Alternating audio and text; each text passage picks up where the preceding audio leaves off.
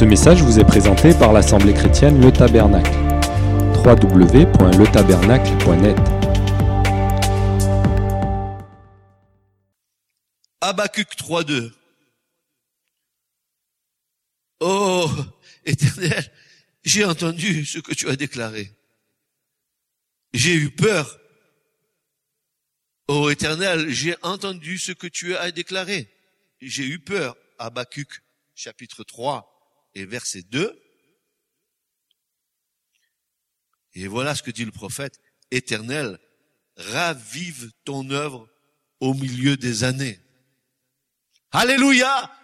Ravive ton œuvre au milieu des années. Au milieu des années, fais-la connaître. Dans ta colère, souviens-toi de ta miséricorde.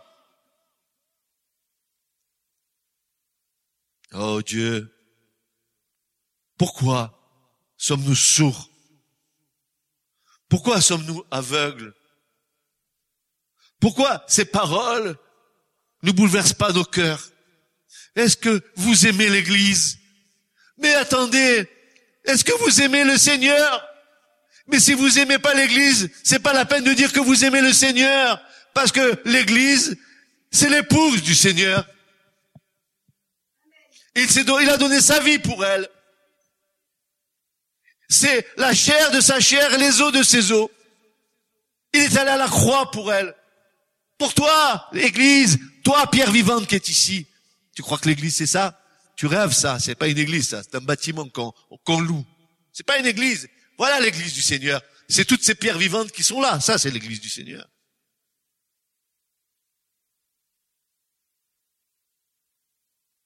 Psaume 85, 6. Regardez bien. Ne veux-tu pas nous faire vivre de nouveau?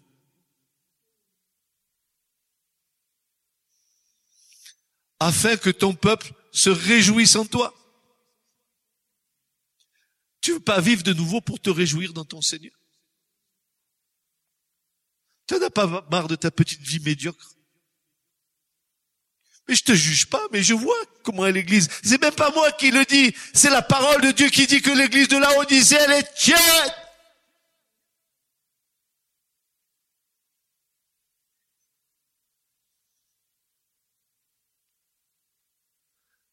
Le feu, le feu de la passion de Christ, l'amour de Jésus en toi. Est-ce que tu es passionné de ton Seigneur? Moi, je peux pas dire, Seigneur, comment ça se fait que tu, n'as pas honte de m'appeler ton frère? Quand je sais de quelle matière je suis fait? Tu n'as pas honte de moi. Tu as payé le prix pour ça.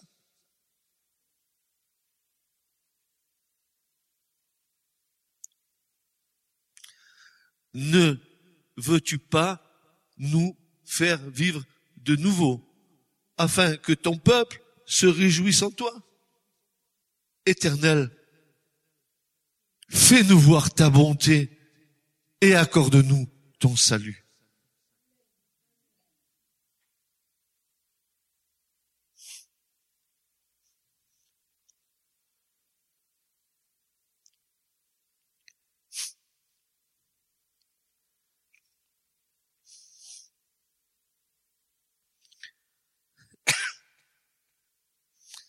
C'est une extrême nécessité à cause de la tiédeur du peuple et de cette génération dans la foi.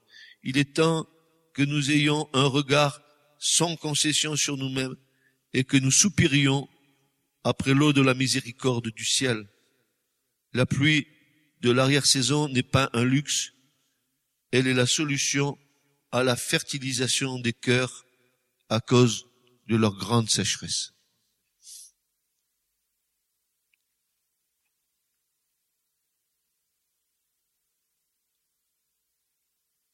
C'est pas un luxe que ce que le Seigneur va faire. Je dirais même que c'est une espèce de Samu du ciel qui va venir pour donner peut-être la vie à ce qui peut être encore engrangé dans le ciel.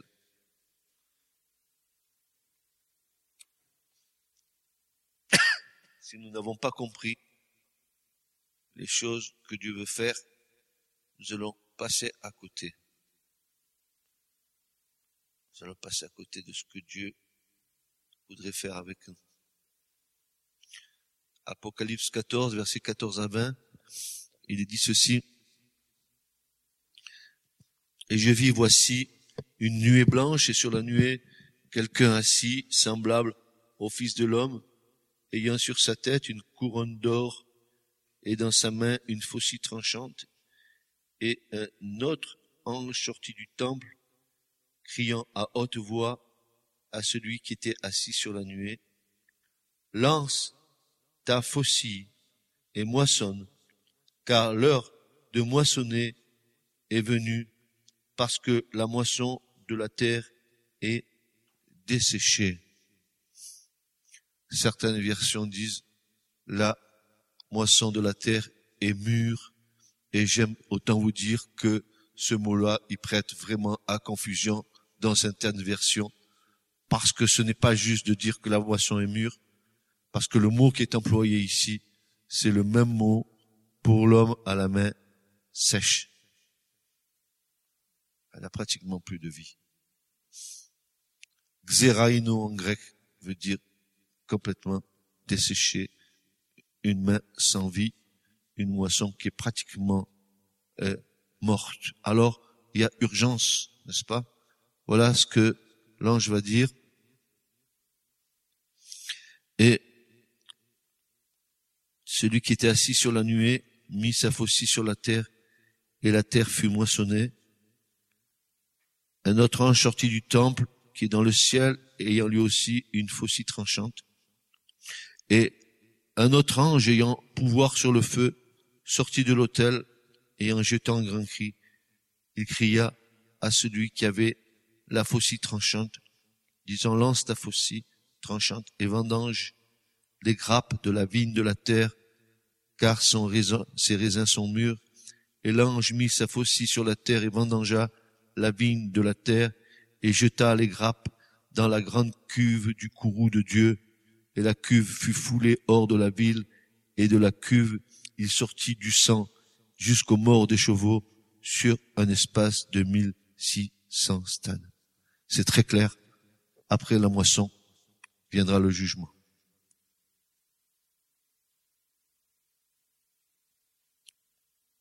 Mais il faut bien se rendre compte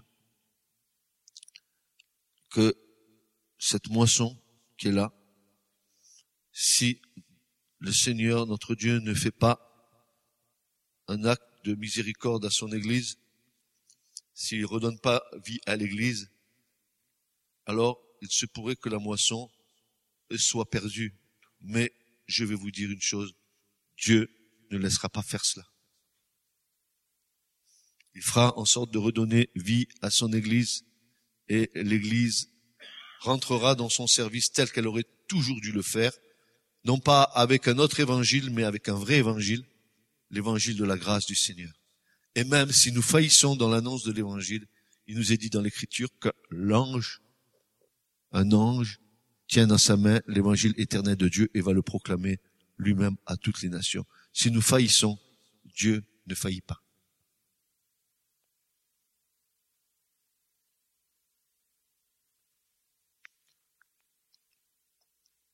Frères, sœurs, nous sommes, et, et oui, nous sommes, et nous ressemblons beaucoup au peuple d'Israël à la sortie de l'Égypte, expérimentant la grâce de l'Éternel, étant délivrés de la maison de l'esclavage et de la servitude, connaissant la délivrance de l'Éternel pour faire de nous des hommes et des femmes libres en lui. Oui, nous sommes sortis de l'Égypte.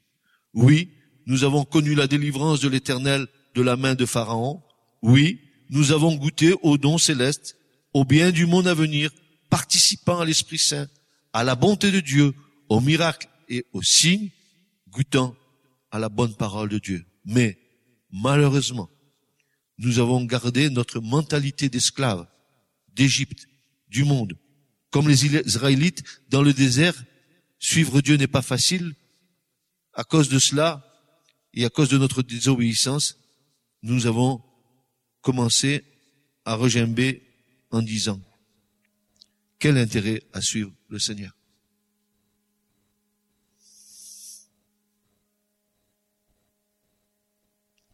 Jamais nous ne pouvons servir Dieu avec une mentalité d'esclave. Jamais nous ne pourrons servir Dieu avec une mentalité encore rattachée aux choses du monde. Jamais Dieu ne se servira pleinement de nous si nous n'avons pas tout abandonné. C'est-à-dire au moins nous n'avons pas donné notre cœur au Seigneur. Qu'est-ce qui a fait la différence entre le, jeune homme riche et les autres? Qu'est-ce que Jésus lui a dit?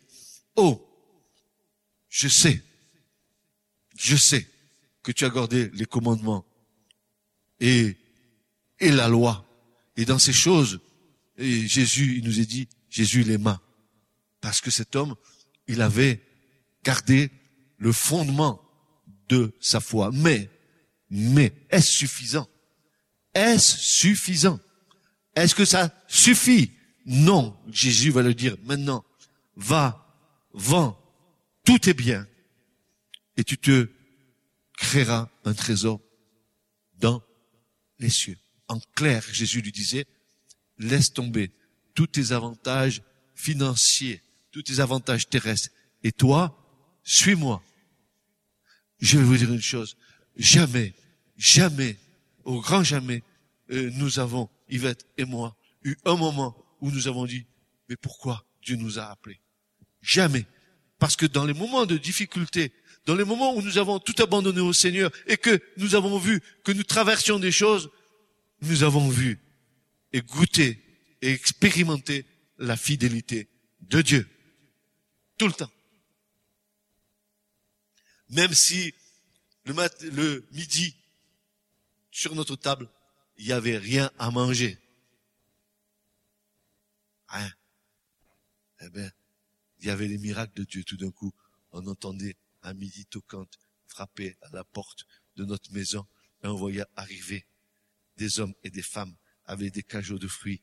Il manquait de rien, rien, rien, rien, parce qu'on avait tout, tout donné au Seigneur. C'est ça la foi. Euh, tu, la foi, elle, n'est pas satisfaite quand euh, tu as un pécule sur lequel tu dis, eh ben, si Dieu ne répond pas, j'ai toujours de quoi me réfugier dans mes biens matériels. C'est pour ça que le Seigneur a dit, allez, vends, tout et un trésor dans le ciel. Ah, tout va bien quand tu as euh, placé à, la caisse d'épargne les projets de tes revenus, tout ça. Et puis, si le Seigneur te disait, maintenant va, donne tout ça aux pauvres, qu'est-ce que tu dirais?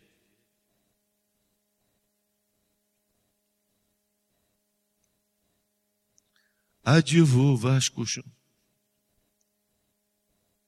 Perrette et le potelet. Si Dieu nous demandait ces choses-là,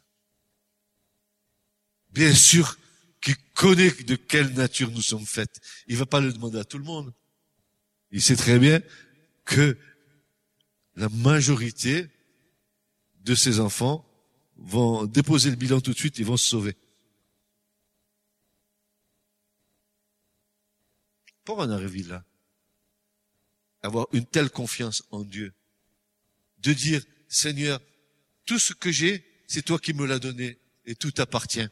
Qu'est-ce que je peux revendiquer? Regardez David. David a dit, pourquoi tu nous as bénis tellement, Seigneur? Regarde, des tonnes d'or, des tonnes d'argent, des tonnes d'airain pour monter le temple. Tu m'as, tu, nous as bénis. Il dit, mais Mais qu'est-ce qu'on a, nous Nous, nous donnons ces choses. Et nous les donnons parce que toi, tu nous les as donnés. Qu'est-ce que nous faisons de bien exceptionnel que de donner notre offrande ou notre dîme à l'église, par exemple? Je m'excuse, il faut que je parle des choses. Mais c'est des choses que Dieu t'a données. Te garde, Seigneur, dans ton travail. Il te garde dans ta santé. Et quand tu donnes à Dieu ton offrande, qu'est-ce que tu donnes à Dieu que Dieu ne t'ait pas donné? Si tu crois que c'est toi qui as gagné ça, tu te trompes parce que tu, aurais pu être resté cloué au lit.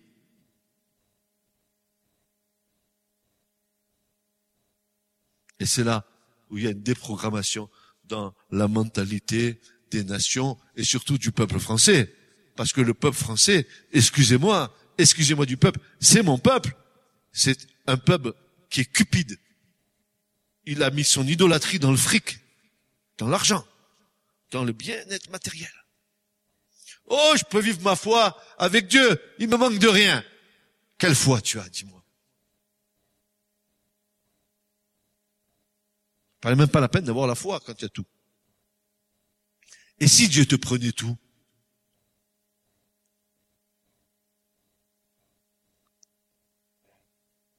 Adieu la foi. Non, tu rentres dans une crise de foi. Si Dieu te prenait toutes les choses dans lesquelles tu te confies, tout ton bien-être matériel, tout, heureusement que, que, que le Seigneur use de grâce envers nous. Heureusement d'ailleurs. Mais malheureusement, nous avons gardé notre mentalité d'esclave de l'Égypte, du monde, comme les Israélites dans le désert. Suivre Dieu n'est pas si facile que cela à cause de notre désobéissance et nous commençons à rejoindre en disant quel intérêt à suivre l'éternel pour en arriver là? Souffrance, combat, lutte incessante contre la chair, telles souvent sont souvent les réflexions de ceux qui appartiennent à Dieu. Et pourquoi ça? Et pourquoi là mais tu oublies que tu es le responsable de toutes ces misères-là. Pourquoi tu lèves tes, tu vas dire à Dieu qui n'a pas résolu ton problème, ton problème que tu t'es créé, dans lequel tu t'es ancré. Pourquoi tu dis à Dieu, règle mon problème? Dieu va te dire, mais règle ton problème. Et moi je t'aiderai. Il souvent qui sont comme ça, ils prennent Dieu comme un, distributeur automatique de grâce. Vous savez, à la gare de Montpellier, vous avez une espèce d'appareil, vous mettez 2 euros, vous avez un sandwich. Eh bien, avec Dieu, il y a un distributeur, vous mettez 2 euros et vous donne une grâce. Voilà. Voilà. voilà. C'est comme ça que ça marche. Encore quand le sandwich est frais. Quel quel intérêt à suivre Dieu? Les souffrances, les combats, les luttes. Mais si Dieu, si je t'appartiens, je ne devrais pas avoir tout ça. Mais c'est vraiment que nous n'avons rien compris.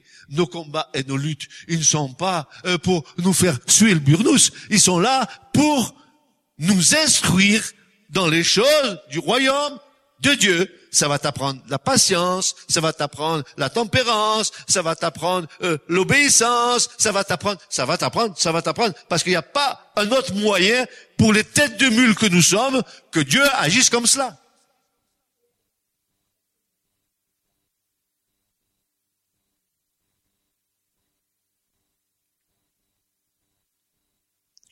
Malachie 3, versets 12 à 16, Vos paroles ont été fortes contre moi, dit l'Éternel.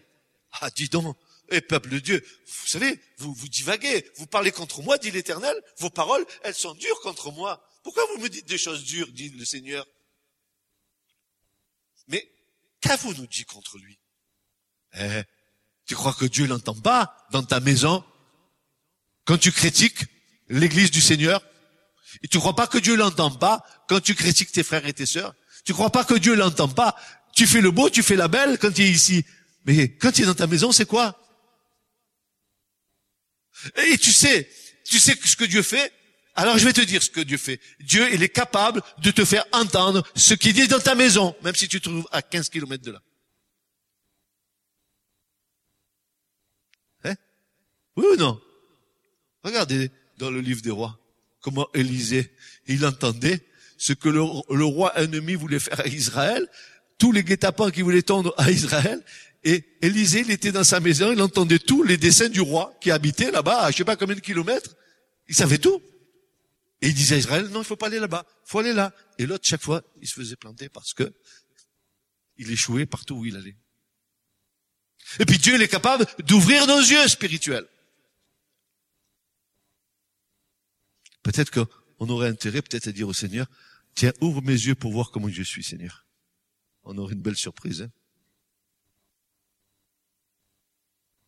Vos paroles ont été fortes contre moi, dit l'Éternel. Et vous dites, qu'avons-vous dit Qu'avons-nous dit contre toi? Vous dites, c'est en vain qu'on sert Dieu. Et quel profit y a-t-il à ce que nous fassions l'acquis de la charge qu'il nous a confiée et que nous marchions dans le deuil devant l'éternel des armées? Et maintenant, nous tenons pour heureux les orgueilleux. Ceux même qui pratiquent la méchanceté sont établis. Même ils tentent Dieu et sont délivrés. Alors ceux qui craignent l'éternel en parlaient l'un à l'autre. Et l'éternel a été attentif et entendu. Et un livre de souvenirs a été écrit devant lui pour ceux qui craignent, pour ceux qui craignent l'éternel et pour ceux qui pensent à son nom.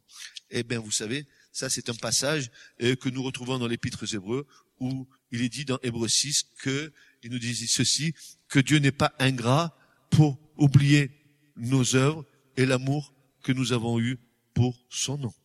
Voilà. C'est ça. C'est là. C'est ça. C'est ça. C'est exactement ça.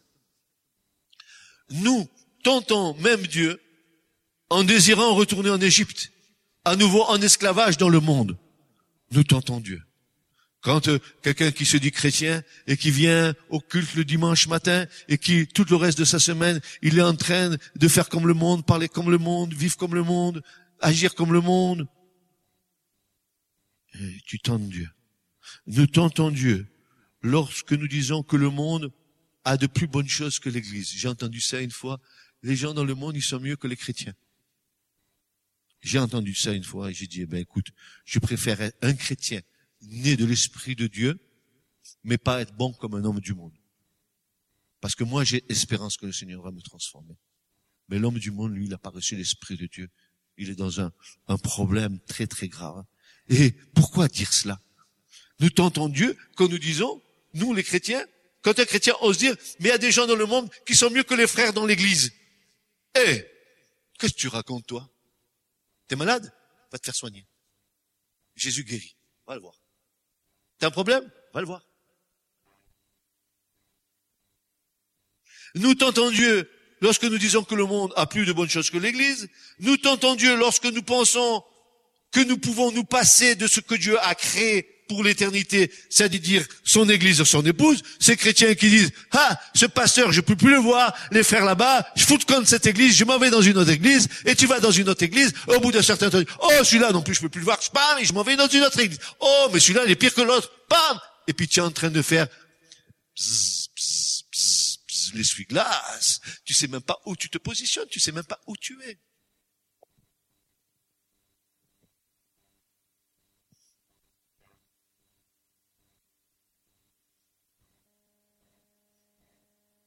Jusqu'à preuve du contraire, l'Esprit de Dieu a distribué ses dons de grâce à chacun d'entre nous pour nous faire entrer dans l'appel que Dieu nous a donné. Or, l'appel que Dieu nous donne, c'est pour servir le corps. Répète, pour servir le corps. Et pas pour te servir, pour servir le corps. Nous tentons Dieu lorsque nous pensons que nous pouvons nous passer de ce que Dieu a créé, c'est-à-dire que nous pouvons se passer de l'Église. Faisons notre propre religion, nous affranchissons des commandements de Dieu. Nous tentons Dieu lorsque nous pensons être suffisants à nous-mêmes. Et nous affranchissons des relations fraternelles parce qu'elles ne nous, nous conviennent pas. Nous tentons Dieu lorsque consciemment nous brisons l'unité que Dieu désire ardemment créer.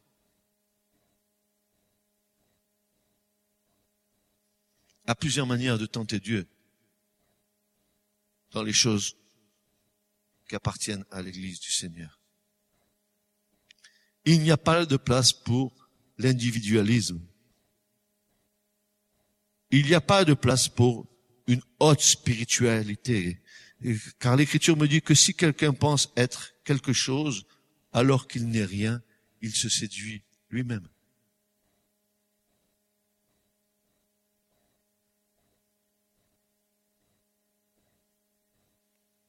C'est dur d'aller chercher la manne tous les matins de bonheur comme l'Éternel l'avait commandé aux enfants d'Israël.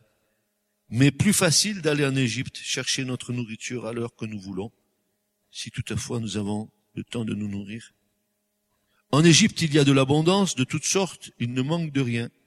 C'est le lieu de la jouissance, malgré l'esclavage. Nous jouissons des choses que le monde nous offre sans nous rendre compte que nous en sommes ses esclaves. Oui, en Égypte, il y a de la viande, des melons, des oignons frais, tout ce qui frappe à la vue, siège de toutes nos convoitises. Alors, que nous offre l'Église? L'Église nous offre le chemin étroit et resserré, le chemin de l'abnégation, le chemin du dépouillement, le chemin de l'humiliation, le chemin de la soumission, le chemin de l'obéissance, le chemin de l'humilité, toutes ces valeurs sont contraires au monde et à son esprit.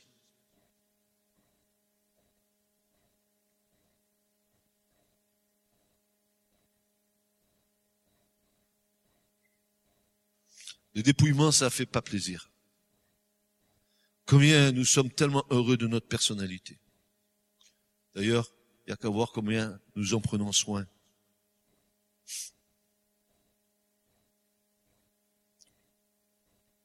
Être dépouillé par le Seigneur n'est pas une chose qui est agréable. le monde, c'est la chair. L'église, c'est l'esprit. Il n'y a pas de troisième voie, car le compromis, c'est la mort. Je répète, le compromis, c'est la mort. Le monde, c'est la chair. L'église, c'est l'esprit. Le compromis, c'est la mort. N'est-ce pas ce que Dieu a dit à, par la bouche du prophète Élie? Jusqu'à quand allez-vous claudiquer des deux pieds? Si Dieu est Dieu, soyez avec Dieu. Mais si c'est Baal qui est Dieu, eh ben, soyez avec Baal. Comme Paul dit, il n'y a rien à voir entre la lumière et les ténèbres. Il n'y a pas une troisième voie. Dans le spirituel, il n'y a pas du giscardisme. Ça n'existe pas le oui mais.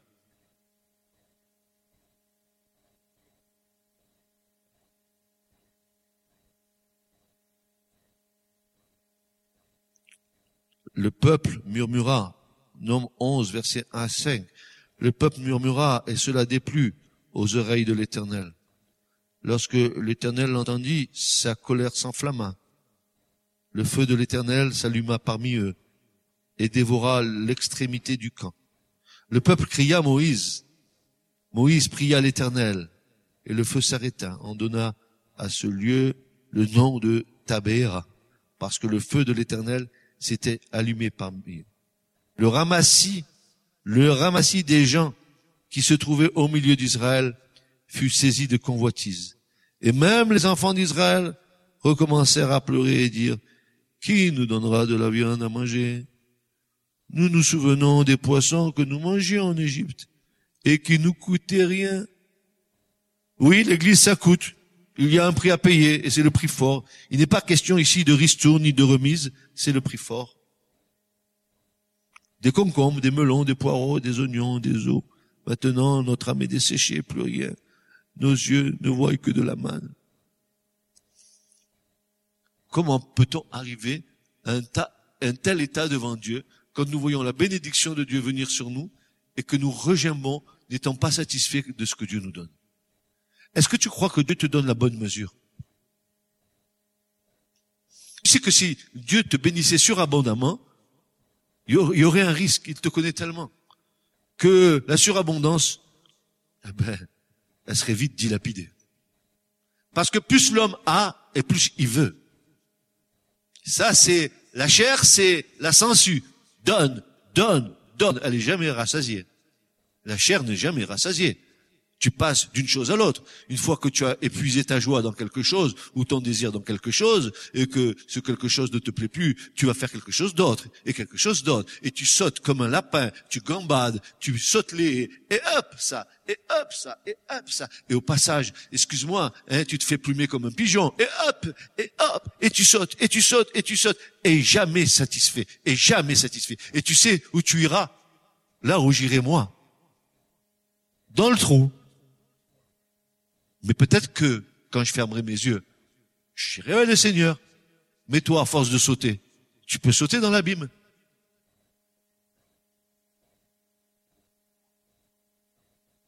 T'as pas l'air de te rendre compte ce que c'est que l'enfer?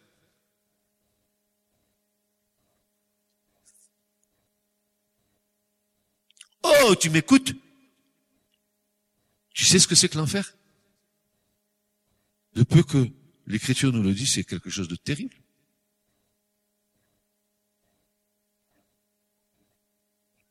Rien qu'à cause de ça, devoir avoir la crainte dans ton cœur. Cette crainte devait te de garder, de, de, faire n'importe quoi.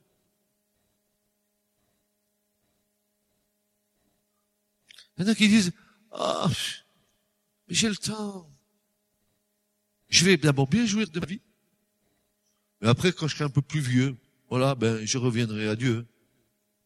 Et, à nouveau, je serai avec lui.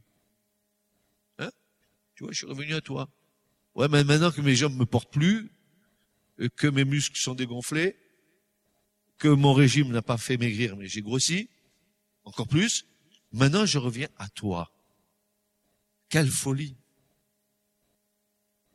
Quelle folie. Et tu crois parce que tu reviens au Seigneur que tu es agréé de Dieu. Tu sais combien d'années il faut pour atteindre une maturité dans le Seigneur. Tu sais combien d'années il faut que tu passes entre les mains du potier pour que tu deviennes un vase d'honneur pour le Seigneur.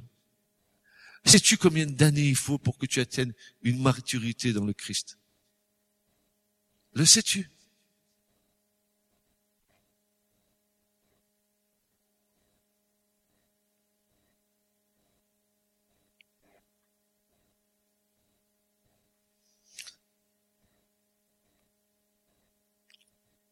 Frères, sœurs, la terre qui boit la pluie, qui vient souvent sur elle, image des bienfaits du Saint-Esprit sur nos vies, les visitations de Dieu et ses rafraîchissements, qui devraient produire des herbes utiles pour ceux pour qui elle est aussi labourée. Reçoit de Dieu la bénédiction. Mais, mais, Hébreu 6, versets 4 à 9, mais si elle porte des épines, et des chardons, elle est réprouvée et près de la malédiction, et sa fin, c'est d'être brûlée.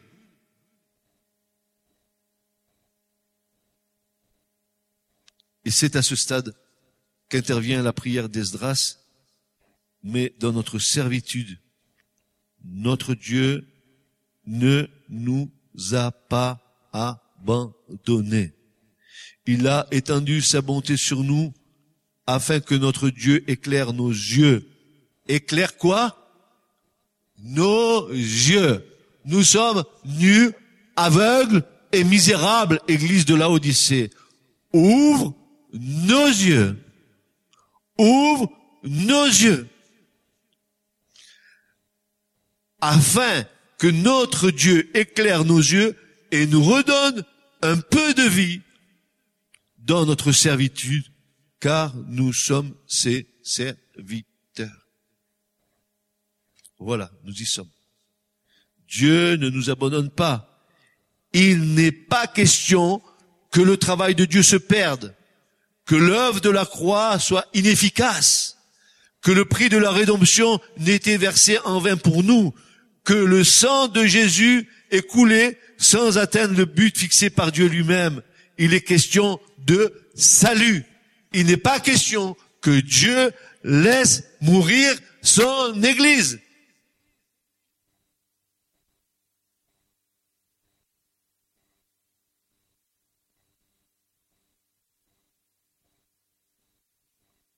Frères, sœurs, si le Seigneur désire que nous vivions à nouveau, ce n'est pas seulement que nous retrouvions la joie de notre salut, mais aussi que nous le servions dans ce plan qu'il a dressé. Il n'est pas question non plus que Dieu abandonne son épouse. Dieu n'est pas adultère. Il est fidèle.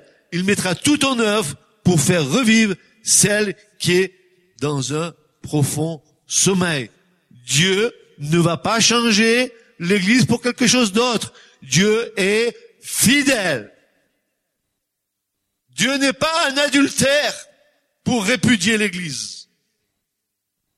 Nous les hommes, nous pouvons divorcer. Nous nous séparons pour incompatibilité d'humeur. Nous nous séparons parce que nous voulons deux comptes séparés. Nous nous séparons, nous nous séparons. Dieu ne sépare pas. Dieu unit. Dieu unit.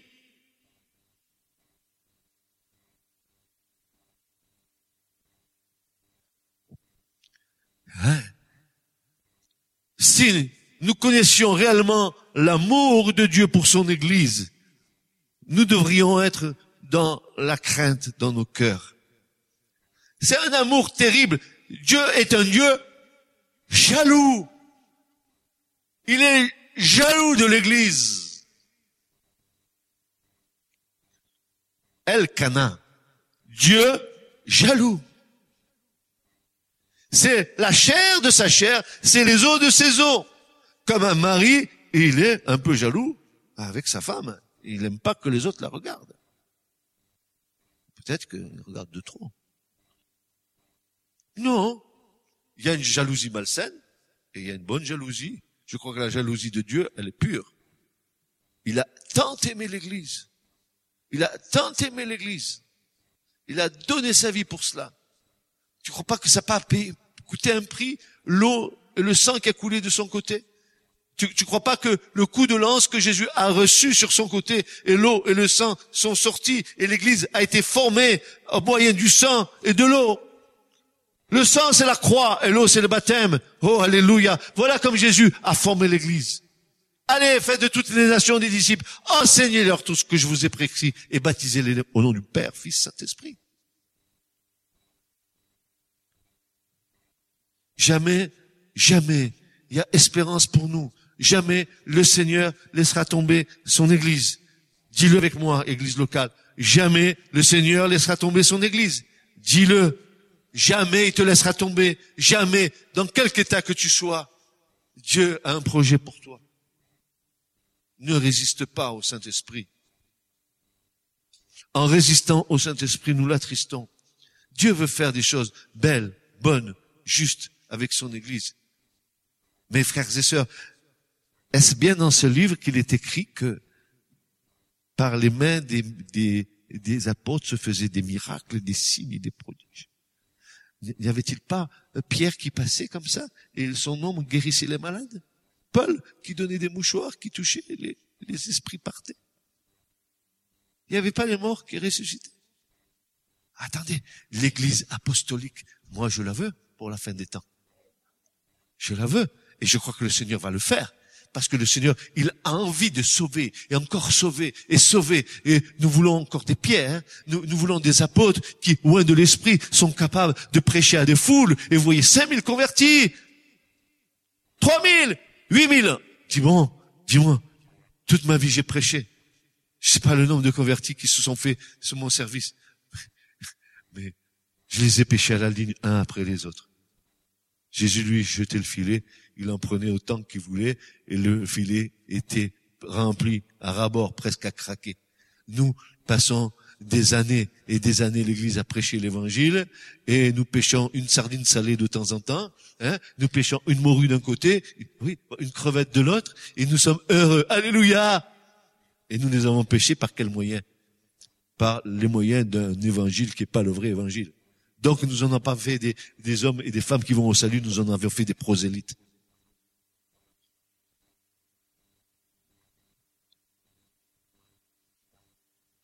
Alors, que dirions-nous ce matin?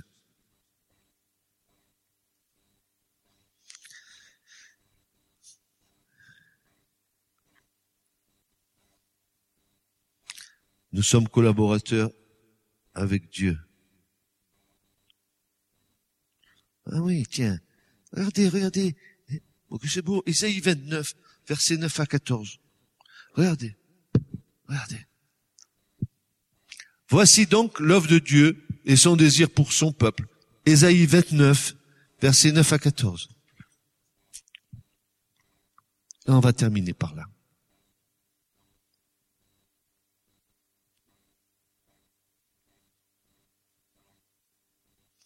Voici donc l'œuvre de Dieu et son désir pour son peuple. Ésaïe 29, versets 9 à 14. Soyez étonnés et soyez stupéfaits. Aveuglez-vous. aveuglez-vous et soyez aveugles. Ils sont enivrés, mais non de vin.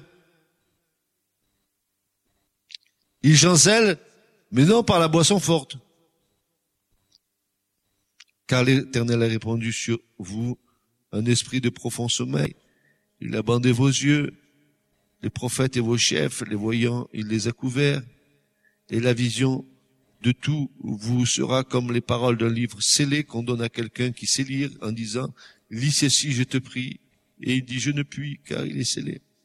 Et on donne le livre à celui qui ne sait pas lire en disant, lis ceci, je te prie. Et il me dit, je ne sais pas lire. Et le Seigneur dit, parce que ce peuple s'approche de moi de sa bouche, et qu'il m'honore de leurs lèvres, et que leur cœur est éloigné de moi, et que la crainte de moi est un commandement d'homme enseigné. Voilà la conséquence. C'est pourquoi, voici, Alléluia, j'agirai encore merveilleusement, et je ferai une œuvre merveilleuse envers ce peuple. La sagesse des sages périra, et l'intelligence et l'intelligence des intelligents se cachera. Tout ce que nous pouvons à propos de cette fin des temps dire, dans notre sagesse, Dieu va confondre toutes ces choses. Ceux qui disent il ne peut pas avoir de réveil parce que il y a l'apostasie, parce que la foi du plus grand nombre se refroidit, seront confondus parce que Dieu va faire. Pourquoi? Parce qu'ils confondent les dernières paroles du Seigneur, l'eschatologie, les dernières paroles où Jésus a dit oui, les choses seront comme ça. Et de l'autre côté, ils n'ont pas conscience de ce qu'est l'ecclésiologie, c'est-à-dire l'amour du Seigneur pour son Église. Oui, la foi du plus grand nombre se refroidit. Oui, c'est un temps d'apostasie, mais le Seigneur, lui, va redonner vie à son Église. Alléluia. Et son Église, c'est vous et c'est moi. Amen. Et il veut à nouveau que nous ayons une espérance dans notre cœur pour que nous puissions tenir dans les temps difficiles qui vont venir. Si nous restons comme ça, dans les temps difficiles qui arrivent, la vague va venir, va nous emporter. Plusieurs vont être emportés. Plusieurs. Un tsunami. Pas physique. Ça, va être une déferlante. Une telle oppression. Car dans la fin des temps, il nous est dit que euh, de l'abîme sortent des esprits de démons euh, qui, qui sont comme euh, des esprits de grenouilles, comme des grenouilles Hein, qui, est un animal impur, c'est une image, bien sûr, et qui vont séduire tous les rois de la terre, toutes les nations. Il y a une déferlante, et nous le voyons bien, que le monde est en train de, de vaciller sur ses bases. Une grande déferlante. Mais le Seigneur est fidèle. Parce que tu as gardé la parole de la persévérance. Et parce que tu n'as pas renié mon nom, moi aussi, je te garderai hors de l'heure de la tentation qui va venir sur la, terre habitée toute entière. Voilà la finale. Parce que Dieu est fidèle. Si tu gardes sa parole et si tu ne renies pas son nom, pas de problème, il te garde. Et au moment opportun, il te fera faire ce qu'il a à faire avec toi. Que Dieu vous bénisse, frères et sœurs. Et qu'il vous garde dans la foi, que ces choses que vous avez entendues ce matin puissent être le sujet de vos prières en disant, oui, Seigneur, mon Dieu, fais-moi revivre.